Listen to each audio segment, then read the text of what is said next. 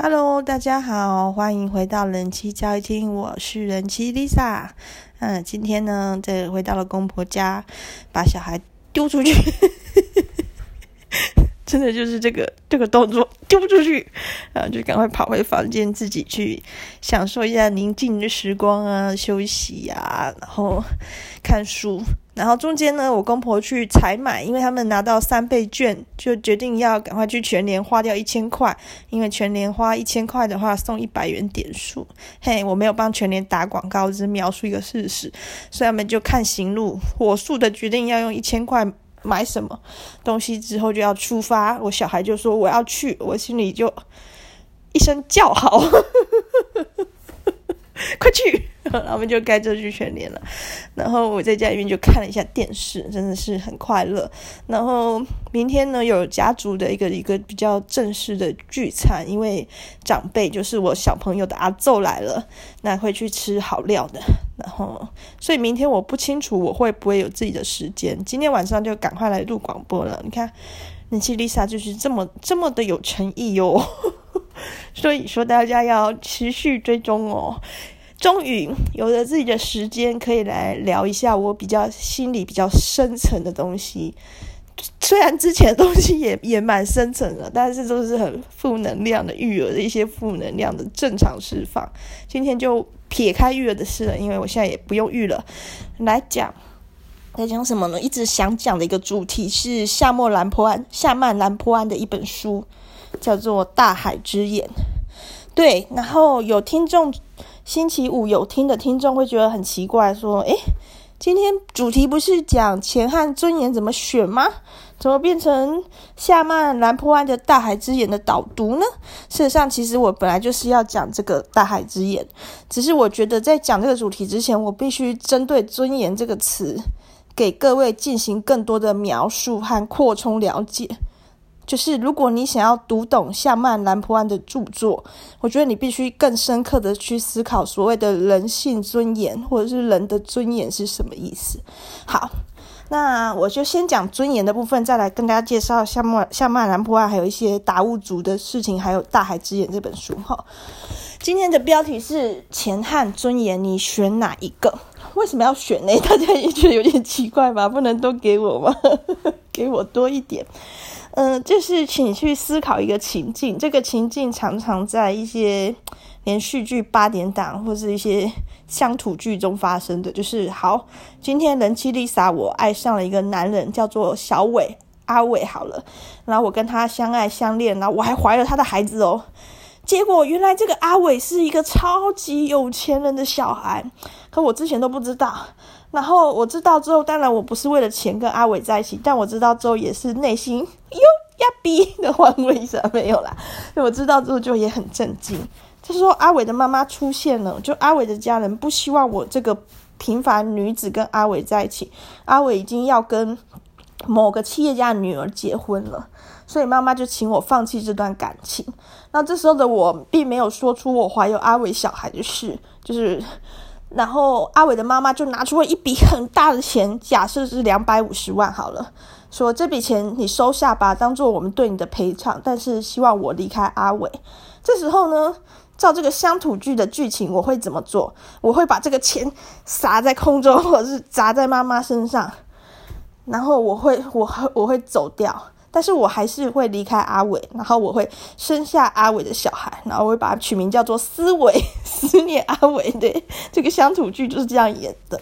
那各位就会觉得很奇怪的是，反正我横竖是要离开阿伟，独自抚养小孩的，为什么我不收了那两百五十万呢？那乡土剧里面针对这件事情会给一个解释，就是为了我的尊严。好，这里前面这个情境大家铺陈了一下，但是我们要去想一个问题。为什么要不收那两百五十万就离开阿伟才是有尊严？那我可不可以收那两百五十万离开阿伟？这样有没有尊严？或者是我收了两百五十万还是不离开阿伟？这样有没有尊严？好，要去深入了解这个命题的话，我们就必须对“尊严”这个词有真正的、真正心理上的共鸣。尊严这个词呢，出现在很多地方。比如说一些文学作品，大家可能知道或可能不知道，就是“尊严”这个词出现在法律上，它其实是一个法律上常常用的词，包含一些人权宣言，还有最有名的就是德国基本法第一条：人之尊严神圣不可侵犯，维护、尊重、维护、保护这个尊严是所有国家机构的责任。哦。德国基本法第一条是什么意思？其实德国基本法后来变成德国的宪法。宪法第一条的意思就是绝对不可以动摇的国之根本。也就是说，你后来可能会针对一些宪法条例去释宪修宪，但是宪法第一条是不可以去动摇的。那为什么呢？其实这个基本法是一九四九年定的。那那时候为什么是基本法？因为那时候东西德是一个分裂的状态，所以这个基本法基本上是适用于西德，就是这个呃共和国的地区的德国。那那时候他们决定要制定的是基本法，而不是宪法，因为他们认为德国目前还不是一个完整的国家，所以不去制这个法不叫做宪法。等到以后德国国家完整了才有宪法，所以。基本法就是其实那时候的西德的宪法的意思，但是他不去用宪法这个词去宣示他未来东西德要统一的一个国土要完整的决心。那为什么一九四九年的这个基本法第一条就要宣告人之尊严神圣不可侵犯呢？当然他是用德文写的，不是用中文。那其实就是要讲到在二战期间，德国就是大家熟知的纳粹德国第三帝国发生的事，那时候的。在战争的时候，特别是针对犹太人进行了一些非常不人道的行为。那不只是这样，针对。德国人本身其实他在法制上也有很多的问题。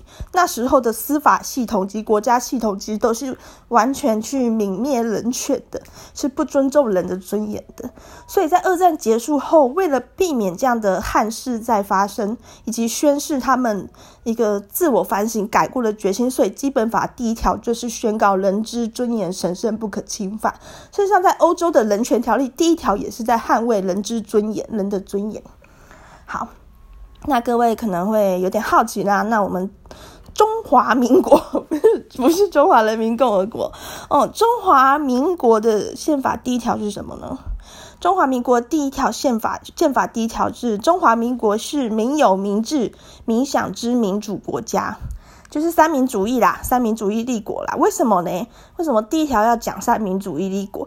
因为在中国很长的历史都是一个帝王统治的。帝王的天下，皇帝的天下。那第一条宪法第一条宣告，就是中华民国再也不是这种帝王的天下了，是人民的国家了。对，所以说一个宪法第一条就可以很明白的告诉你，这个国家最重视的是什么，也就是说，人的尊严神圣不可侵犯，是德国所有法律里面的最高精神。所以德国的所有相关法律的讨论都必须由此开始，或是由此来检验。但最难的地方在这里。就是那什么东西叫做人的尊严？这个词呢，大家应该会常用，特别是当你觉得你的尊严被侮辱的时候，你就会把它拿出来用。可是它真实的含义是什么？在以前，很久以前，很久很久以前，那人的尊严呢，跟某一种神性是连接在一起的，就是人跟其他动物不一样，人是特别的，人是神用他的形象造出来的。所以人是有一些特别的东西，那在中国或东方社会，就跟所谓的佛性绑在一起。人的善良、人的慈悲、人的这些很体面的东西，是我们的尊严。但基本上这个说法呢，嗯，Lisa 我并不喜欢。后来有很多的哲学家或思想家去进行一个反思，因为我们并不知道有没有神啊。我们也不知道人跟其他动物一不一样啊，或许其他动物心里也有一些很深层的想法，它不会讲话而已啊。那我个人以及现代的一些法学家或思想家，普遍比较能接受关于人的尊严的解释，是源自于康德，就是人的尊严源自于人的思想跟人的选择，人的自由意志。怎么说呢？就是假如今天 Lisa 我认为某一件是对的。我这么想了，而且我选择说我要依照我的这个道德观、价值观去执行的话，这就是我这个人的人的尊严。不过后来又有一些讨论啊，就是那假如我今天就是个傻子呢，就是我就是整天嘻嘻哈哈的，没有什么想法，也没什么选择呢，难道我就可以被侵犯吗？当然也是不行。所以人的尊严呢，应该是哦。不管不管你是什么身份、性别、阶层。种族都不管，宗教都不管，你应该有一些基本权利，就是因为你生而为人要被保障的。在法律上，尊严的定义应该是这个。不过，我觉得在思想上的尊严的定义，我是比较接受康德的讲法，就是人的思考跟人的选择就是一个人的尊严。所以这句话，那我们再回到这个人妻 Lisa 爱上阿伟的故事，大家还记得这个故事吗？好。那为什么人妻 Lisa 不能拿下阿伟妈妈的两百五十万呢？因为我这个选择必须是我自己的选择，这才是我的尊严。如果我这个选择是因为两百五十万而做出的选择，那就不是我的自由意识了。我这人妻 Lisa 可能会这么想，所以会拒绝收下了两百五十万。但是，假如人妻 Lisa 我是另外一种人，就是我觉得世界上还有什么比钱更重要的呢？有了两百五十万，我想干嘛呢？去买一台宾士车好了，我不太清楚。嗯，或者是去投资啊？现在现在经济过热了，不要再去投资了。两百五十万干嘛？唉，也不想投资房地产啊。先不要想这两百五十万干嘛。假设我人妻 Lisa 就是很重钱的人，所以我就觉得、这两百五十万无论如何要收下，改善我家里的经济状况。如果我是真心这么想的话。那其实我去收下这两百五十万，也是我的尊严哦。大家听到这里就会觉得，哦，你在说啥？但其实是这样的，没错，就是尊严它是一个主观性的东西，也说，依照每个人的心理想法不同，那个尊严其实，在法律上尊严可能是比较被严苛的要求，但是在思想层面上的话，尊严应该是依每个人而。而有不同的，比如说，假设我今天是一个冰清玉洁的玉玉洁的女子，我、天哪，冰清玉洁这四个字就够难念了。所以说我今天缺钱了，然后为了钱，虽然我冰清玉洁，我逼不得已要去当一个酒店名花，这样我就伤心欲绝，这样我的尊严就受到了诋毁。但是，假设另外一种情况，我是一个真心觉得性工作者其实是没有问题的，性工作应该除罪化的女子的话，你不让我去酒店当名花，你才是在侮辱我的尊严。所以说，尊严是什么？就是你的思考跟你的选择。当然，有些情况下的尊严是我们会觉得，嗯，比较容易；有些情况下尊严是比较难的，就是。假如我今天选择的就是资本主义，我就是爱着资本主义，我就是要赚大钱。嗯，我觉得游走在某一些边缘，甚至越界了也没关系，只要能赚到那笔钱就好的话，这个尊严在这个现代社会是比较容易的。也就是说，我很可能去成功，靠着我这些冒险或者是一些手段。但是，假如我的尊严是我不要，我不要资本主义社会。我想要做我自己的话，那在这个社会上，其实是这种尊严，你去捍卫的过程中，你是会比较艰苦的，而且别人未必能懂你。假如剩下的百分之九十九的人都觉得说钱就最重要啊，感情算什么？阿伟没有了，还有小明啊，还有阿志啊、阿德什么的。这种情况下的话，去选择钱的这个。这个动作，或者是你这个刚好跟主流价值观的主流标准符合的尊严的话，其实是比较比较容易的。那如果你是一个不被了解的状态下去捍卫你的尊严的话，你就会你就会比较辛苦，甚至大家会觉得说你在坚持什么？对，但是越是这样就越有意义，大家就会觉得哈，被虐狂嘛。其实人这一生的时间，你要拿来干什么？我们终究都会死，对，不用去否认这件事。虽然说现在寿命很长，可能要九十几岁才会死，有一点困扰。但是你这一生的时间是比其他东西，这个时间是比其他东西都更珍贵的资产。也是说，钱你可以赚，你可以花，你可以得到，你可以失去，来来去去。时间是你从出生那一刻起就不断不断在失去的。所以人一生最重要的抉择。不只是把钱怎么花、怎么赚、怎么花，还有你时间，你的时间要花费在什么地方？对，那如果，但我不是鼓励大家这样啦，我是说，假如，假如有一些听众他的心中的想法是比较特别的，然后常常觉得说跟主流价值观格格不入的话，觉得世界不懂你，你不懂世界的话，我觉得就是要坚持，对，因为在这个生命的实践的过程中。去履行你对自己的思考，去去选择，就是一个尊严的展现。好，前言讲了十五分钟，来开始讲这个《大海之眼》吧。其实《大海之眼》这本书，我那时候在网络上看到的试读的篇章，是讲说这个齐格瓦，就是我先介绍一下夏曼兰普安好了，就是夏曼兰坡安这个名字是什么意思？达悟族的一个特色就是父从子名。之后，你还要从孙名，也就是说，夏曼兰坡安的意思是兰坡安的爸爸，就夏曼这个词就是爸爸的意思。那如果是兰坡安的阿公呢，就会叫夏本兰坡安。也就是说，达悟族的人，他一出生的时候，他会有个族名，像比如说夏曼兰坡安，他的族名叫齐格瓦。对，等到他以后当爸爸的时候，他的名字就会改成夏曼。然后他儿子的名字，等到他以后当阿公的时候，他的名字就会改成夏夏本，然后他孙子的名字，就像我们常常会说某某人的妈妈、某某人的爸爸、某某人的阿公这样的称呼一样。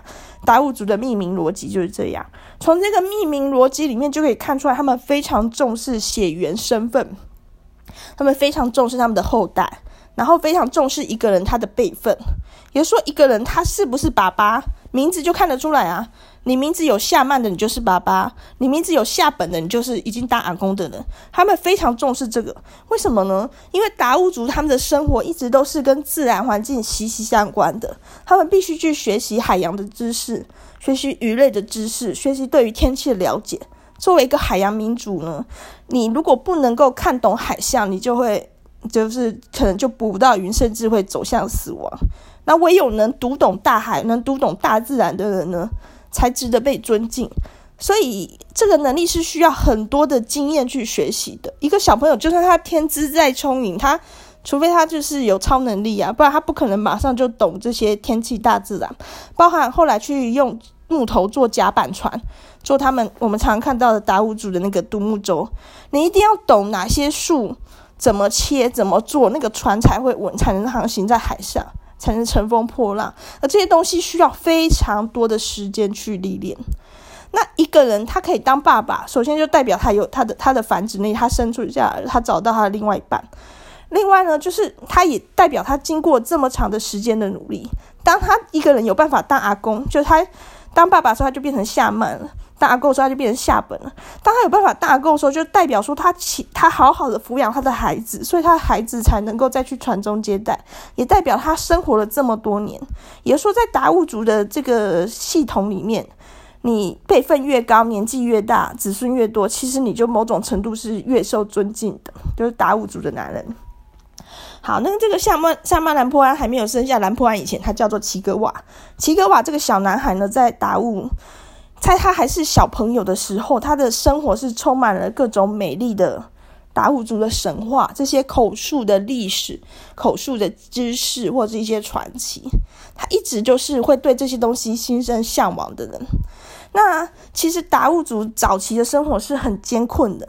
就是说，他们的夏天很热啊，然后大家你看的印象中的画面就是穿着丁字裤嘛。丁字裤除了因为很热之外，也方便他们捕鱼，因为你随时可能要到海里啊。你如果穿着很多衣服，衣服吸水了，你在海里你怎么自由的活动？所以他们是会穿丁字裤。到了冬天的时候，那个蓝雨的岛上风是很强，那个气候是很严酷的。他们住在那个半穴居的石头屋里面。那以前的达悟族人可能是小婴儿，可能是活不过那个冬天的，因为他们没有御寒的衣物，那他们可能都是用稻草，用稻草盖住小朋友来保暖。那冬天的食物也很贫乏，其实达悟族的饮食是很简单的，主食就是芋头，那可能也会种番薯、种山药，然后配什么？配鱼。那如果是夏天的时候，春夏的时候，海象好的时候，就是配新鲜的鱼，哇。那应该还不错，可是到了秋冬的时候，其实他们就是靠着飞鱼，他们捕捉飞鱼季，捕捉大量的飞鱼做成鱼干，他们就靠这个鱼干撑过那个冬天。食物的东西算是比较简单，就是比较单纯的，没有很复杂。那也是口味上来说也是比较简单的。后来呢，是汉人来，应该是这么说吧，在书里面是说蒋介石 军政府来，其实，在日治时期就有日本人到达悟族，就是到兰屿的土地上，然后有对达悟族人鸣枪，对空鸣枪抢走他们的土地。不过后来日本人觉得说这块这个岛屿开发价值不大，所以后来其实没有什么理他，就放在那边。后来呢，那个国民党，那就是书里面说的蒋介石军政府来的时候呢，其实他就完全看上了兰屿这块土地，有一些后来的规划。初期呢，就在上面盖监狱，把一些不想要放在本岛的一些重刑犯就丢到兰屿监狱来。所以那时候不止绿岛有监狱，兰屿也有。那这些监狱呢，除了可以收容这些犯人以外，这个犯人也在岛上做一些马路啊、施工啊、盖房子啊这种建设。其实国民党应该规划蛮久的时间，就是要让兰屿去做一个核废料的储放地，应该是有阴谋的。不过他们那时候应该就是私下的在规划这件事，先把岛上开发成一个比较现代文明的地方，然后再慢慢的去做更多的建设，应该是这么打算的。然后随着国民党来，很多物资就来了，老师也来了，学校也来了，然后烟酒公卖局也来了，然后御寒的衣物也来了。那除了国民党的人之外呢，还有一类人，就是传教士也来到这个岛上。传教士呢，就是想让大家来信信天主教。那根据齐格瓦小小的齐格瓦的描述说，他看到这些人都是带着一个很深的歧视意味来的。汉人就是不是这应该这讲汉人嘛？就是国民党或者是政府的人的歧视意味是表现得很明显的。他们不学达悟族的语言，不想跟达悟族人沟通，对，然后把他们当成是一个野蛮人，高高在上，就是。比如说，当地的警察高高在上，老师啊高高在上，瞧不起这些这些小朋友，就是达悟族的小朋友。那传教士的歧视是比较隐藏的比较好的，因为传教士是好人，很和善，然后也会给他们很多东西，包含糖果啊或是一些物资。但是传教士心里面其实也是不认同达悟族的文化，比如说达悟族的驱魔仪式，他们传教士是绝对不可以做。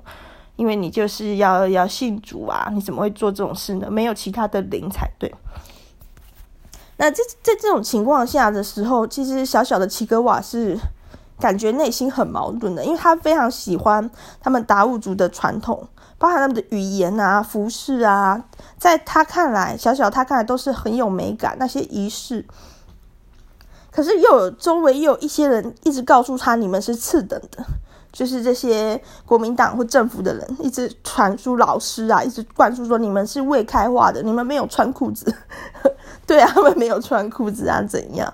穿裤子就比较高级嘛。但不过那时候的他们没有办法做出这样的反击，因为确实他们手上没有资源，他们没有钱。国民党的人、军政府的人，嗯，蒋介石军政府的人有钱，可以在这个岛上卖酒、卖烟什么的。他们没有钱，他们买不起，他们要。原始的达悟族的社会根本没有金钱的，就是你就去捕鱼，你就去种芋头，你就男生捕鱼，女生种芋头，就这样自给自足吧。可是因为这些后来的文化的入侵，他们开始想要在晚上点灯，他们要买煤油的钱，就要去捕一些比较珍贵的物种，像龙虾这样子卖给汉人来赚这笔钱。他们慢慢的也就是。屈服在这个金钱之下，当他们接触到一些汉人的食物，比如说米饭或面粉的时候，其实这个食物对他们的冲击是很大的，因为确实汉人的食物是比较多元，而且口感丰富，讲白点就是好吃啦。对于吃芋，当然吃芋头对他们来说是有神圣的意意义，就是不只是。填饱他们的胃，也是他们对文化、对土地、对大自然的一个合作的象征，情感上的寄托。但米啊、馒头啊、面啊、面条啊这种很多元饮食，对他们来说还是很有吸引力。好，那这个齐格瓦的开始求学之后，他就感受到这些很多的矛盾跟冲突。其实他心里其实不是很能够解释那那是什么。但是他其实隐约就埋下了一个志向，就是他有一天也要到台湾本岛去，他也要靠自己的努力去看看汉人文化是怎么回事。然后那时候的国民党的政策呢，是有点怀柔吧，就是对于原住民，就是给你一些好处，施以小惠，收买人心，所以假如你有原住民身份的话，那时候就是可能就会可以有机会保送到一些学校去。那这个时候，齐格瓦他是在他念完台东高中之后，他是可以保送高高雄师院的。那时候应该是师院，还不是师大。可是他不要，他想要靠自己的努力考上大学。为什么呢？因为在他成长过程中，他受到很多的敌侮，认为说他是次一等的，他的成绩不好，他的汉语不好，他的国语写的不好。可是他就觉得说，为什么为什么会被这样否定？他难道不可能靠着自己的实力去考上吗？那这种东西就是他的尊严。他从来不觉得达悟民族有次汉人于等。从他那么小，其实对很多事情很懵懂。人家嘲笑他没穿裤子的时候，他其实就知道的。他们的民族并没有，并没有输给汉人什么。他知道他的民族是很美丽的，像比如说现代人对原住民有很多的误解，包含原住民爱喝酒，哇，其实不是原住民爱喝酒，起码达悟族是完全没有喝酒文化的，完全没有这个文化，是公烟酒公卖局，是一些汉人的商店在那边大喝特喝，而且那时候派去兰屿的老师，因为都觉得天高皇帝远了，送那边的公务员都是这样送，就狂喝，每天饮酒做的。那很多达悟族的小朋友其实是没有一个良好的学习榜样，很多情况下原住民都是这样的，因为他们接触到就是汉人文化中比较差劲的那一面。那可是汉人却很强势的跟他们讲说：“你们是次等的，你们要学习我们的文化，你才会有钱，你才会有文明。”所以很多人就这样误入歧途去了，就。假如你真的相信你自己的原生文化是次等的话，你的那个空洞就会很容易被其他东西侵入。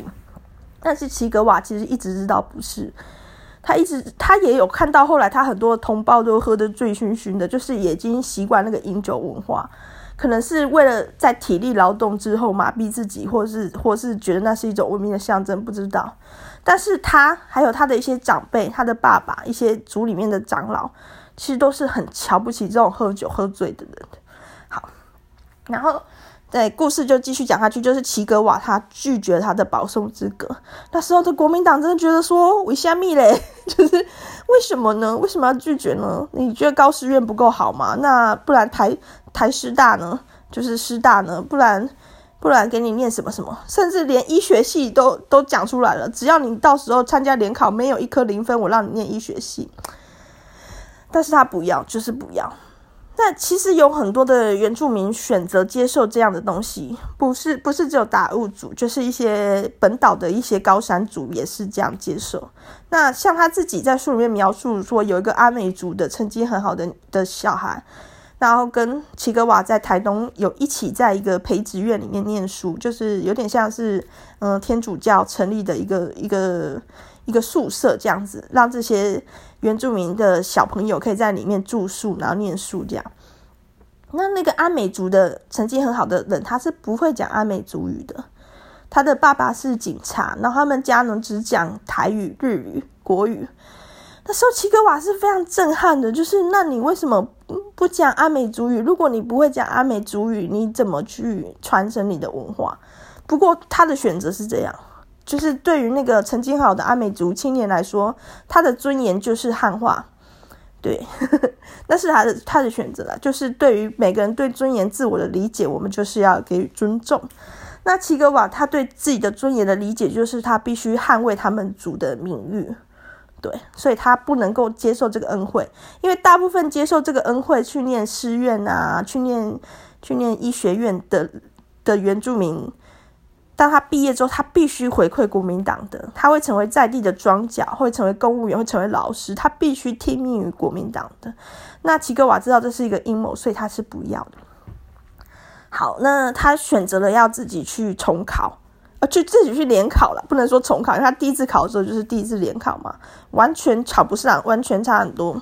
然后之后，他就跟着他们族人到处去打工，在台湾各地这样打工，都是做很辛苦、很累的工作。存够了钱呢，就去报名补习班，那准备再重考。那因为他对理财的观念呢是很弱的，就是有有一些原住民是因为没有对于金钱的一些认知，对，就是钱和尊严，你选哪一个？他们其实可能知道尊严是什么，但不知道钱是什么。对，那。这种情况下，他钱就花得很快。然后有时候在准备重考期间都没有饭吃，然后他去公园看人家喂鱼，就想说干嘛不来喂我？好饿，好饿。然后那时候在补习班有一个非常漂亮的女孩子，就注意到他，就去找他，然后他们就一起念书，念一念就去了解了一下人体的构造。那后来那个女孩子呢，第一年就考上了，就重考一年就考上台大外文，然后齐格瓦还是没考上。然后就必须分开了，然后齐格瓦就去建筑工地做工。那个女孩子看到他的时候，眼泪就流下来。对，后来过很久之后，好像是齐格瓦考上了之后，他才去回到他那时候住宿的地方，收到那个女孩子的信。房东一直替他保管着。原来这个女孩子呢，非常的漂亮，她是一个国民党的高级官员的女儿。那她知道她的人生已经都被注定好了。她的她的父亲是。认为他非外省人不嫁，就可能会有一些政治或商业利益上的联姻。可是他从来都不觉得那种东西很好，反而是他认识的这个有点眼神有一点忧郁，但是又很有骨气的原住民青年的时候。在身上，他的身上发现了他以前一直找不到的东西，所以他们就在一起了。这个女孩子就说她很喜欢他，她喜欢这个齐格瓦跟他讲的达悟族的神话、达悟族的故事。她喜欢他讲这个海里面的鱼，但是就是达悟族人他会把最好的鱼，就是肉质比较细嫩而且没有腥味的那种高级的鱼给女人吃，叫做女人鱼。然后齐格瓦那时候也承诺说，他一定会为她捕到最好的鱼。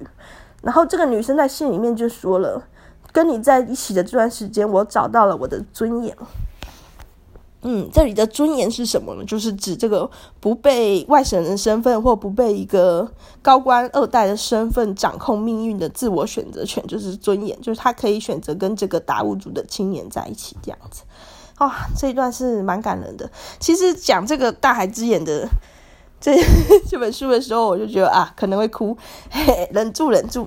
好，那这个齐格瓦后来，反正他经过几年的努力，他好像是经过三年吧，终于终于考上了淡大法文系。嗯，不知道听众有没有淡大法文 同学，有没有淡大法文的那个校友、系友？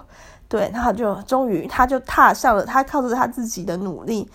踏上了这个汉人的求学之路，就是不靠任何人的施舍、怜悯，或是等于也是不用被这样的歧视。不是因为他的原住民身份，他在书里面常常展现出他的一种不解跟困惑。比如说，达悟族是一个货真价实的海洋民族，他们在兰屿这个小岛上靠海为生，但是大家都叫他山地同胞。对，为什么呢？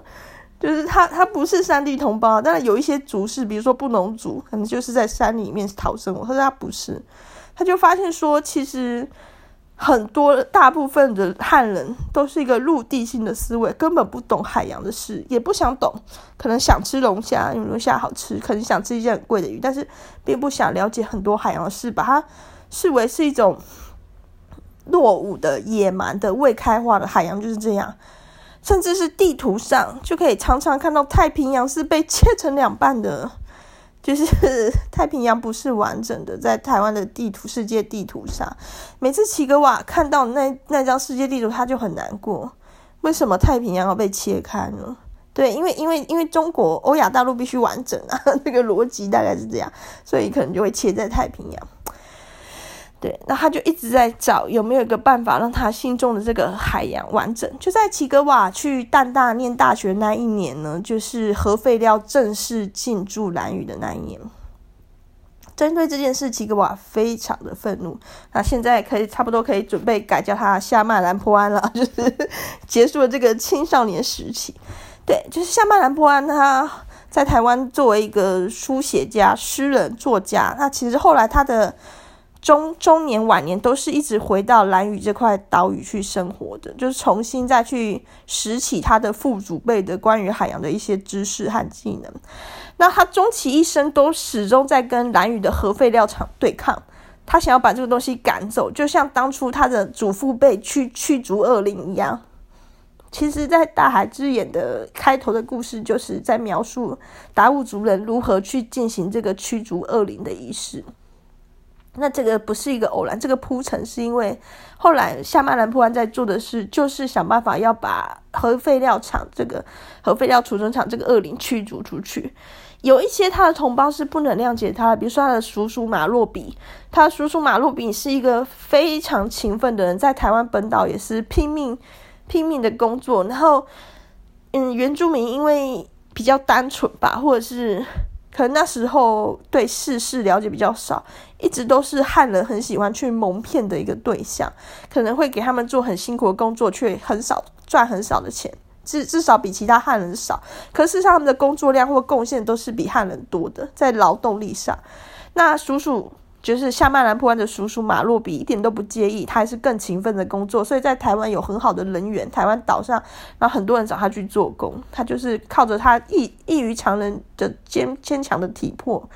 那时候他其实就不了不了解这个齐格瓦，就是少年兰波安，少年夏曼兰波安为什么不保送师院呢？当老师是多好的职业啊！以后回兰屿岛上当老师，这一辈子就脱贫了，就是就有。不愁吃穿了，一定有收入。对，那其实下班男朋友也不知道怎么跟他叔叔讲这个选择。那后来呢？因为在蓝屿盖这个核废料储存厂，政府就每年都有给几亿元的补助，然后包含电费是全免的，就是蓝屿人用电是全免的，那也不用不用下海捕鱼来换煤油了，不用赚那个钱了，就是电你要怎么用就怎么用。然后也有很多的工程，因为这个核废料处理厂有一些相关的工程，要有一些砂石车啊或者什么，有一些工程计划，就有很多工作机会。所以这个叔叔马洛比后来也是有回到蓝屿上，那他就觉得我这个侄儿。夏曼兰坡安金驾喜塔卡派克，就是一开始拒绝这个师院的保送，就已经让人觉得不解了。现在为什么要赶走这么好的东西呢？就是他就直接跟夏曼兰坡安说，不可以去赶走核废料储存厂，这是我们达悟族人的希望，就只有靠这个，我们才能获得金钱，我们才能走向文明。对，就是这样坚持的。那这个叔叔马洛比，当然他的尊严可能跟夏曼兰破案所追求的尊严就是呃不太一样的东西，对，在夏曼兰破案的眼里，这就是没有尊严。但是我我连基丽莎我不会这么说，对，就是每个人可能先天生下来对于一些价值观的取舍就是不一样。但是夏曼兰破案很努力的让他的族人理解到，他一直在争取的是什么。后来蔡英文的转型正义吗？还是蔡英文怎样？和原住民道歉，最后是承承诺补发二十五点五亿给兰屿，因为确实有很多的证据指出这是一个预谋，而且是没有告知达悟族人要侵占他们土地的一个预谋。对，所以必须进行一个赔偿。但是夏曼兰普安很不满意这件事，大家都会觉得说，拿到了每年拿到几亿，固定每年的赔偿金是一定会拿的，又多拿到二十五点五亿，到底在不满什么？那夏曼兰波安要讲出来，他在不满什么？因为从头到尾，国民党就没有把达悟族人当人啊，他们就是以一种这块土地没有人住，所以可以拿来运用的心态，在运用南屿的土地。也说这个不只是核废料去毁了核废料储存厂，去毁了海岸线，去毁了他们的海洋，使得他们有辐射的危机，不只是这样而已。这里面的歧视是很深的。就是为什么可以把兰屿这样的一个岛屿当成一个没有住人的岛？明明上面至少像现在达悟族人还是有几千人住在这里，这样的一个歧视，为什么可以叫他们山地同胞？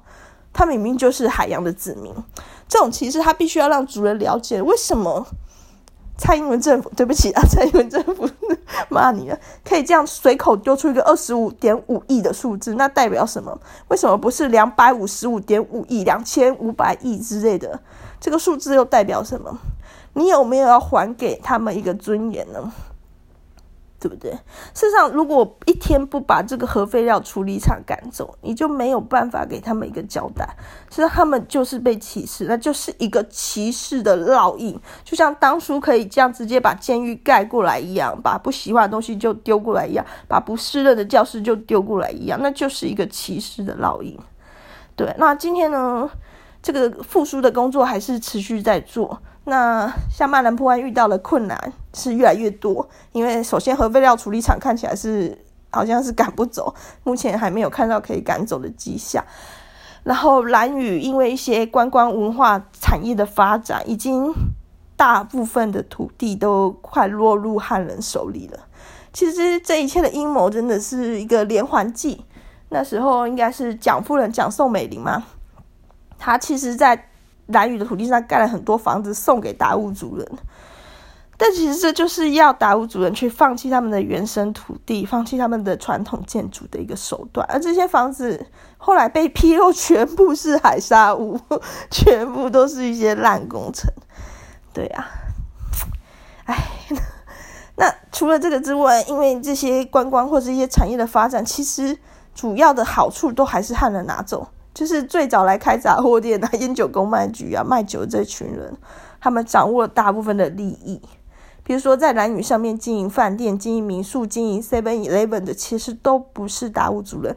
可达悟族人的芋头田已经快要消失了。所以说，夏曼兰坡啊，后来的一些访谈中，他会提到说，比核废料处理厂更让达悟族人有灭族危机的，就是他们要失去兰屿这块土地了。然后在以前的时候，达悟族的乡长啊，都是一些。正气正气的老人，他是会抄着达悟族的话去骂骂国民党的。那反正国民党听不懂，然后帮他翻译的人呢，就会美美言几句，对，不不要让人家知道我们达悟族在骂国民党。但是现在的乡长或是一些达悟族的人越来越多，只是就是讲国语了，就是这个文化其实慢慢的就是在失去。哇，这真的是一个很很悲伤的故事。那夏曼兰坡湾，他所在坚持的尊严是达悟族的尊严，是海洋的尊严。他在很多本著作里面都有不断提到大海的灵魂。那这个大海之眼里面，哦，是谁啊？你为什么上来啊？第一名的人会给阿公刷牙哎。他他想要他想要给你。哦，第一名的人会给爸爸刷牙哎。你要给妈妈刷哦。嗯，好吧，你要跟他说嗨吗？嗨，嗨，你是谁？欢迎来到人机 Lisa。啊，对啊，啊，各位，这个广播呢，在这里要戛然而止了，因为 Lisa 我的思绪呢，又回到一个妈妈的角色呢。呃、不知道你们听到这边是什么想法？总之就在这里跟大家说拜拜吧，拜拜，我要帮我小孩刷牙了。我也要拜拜，拜拜。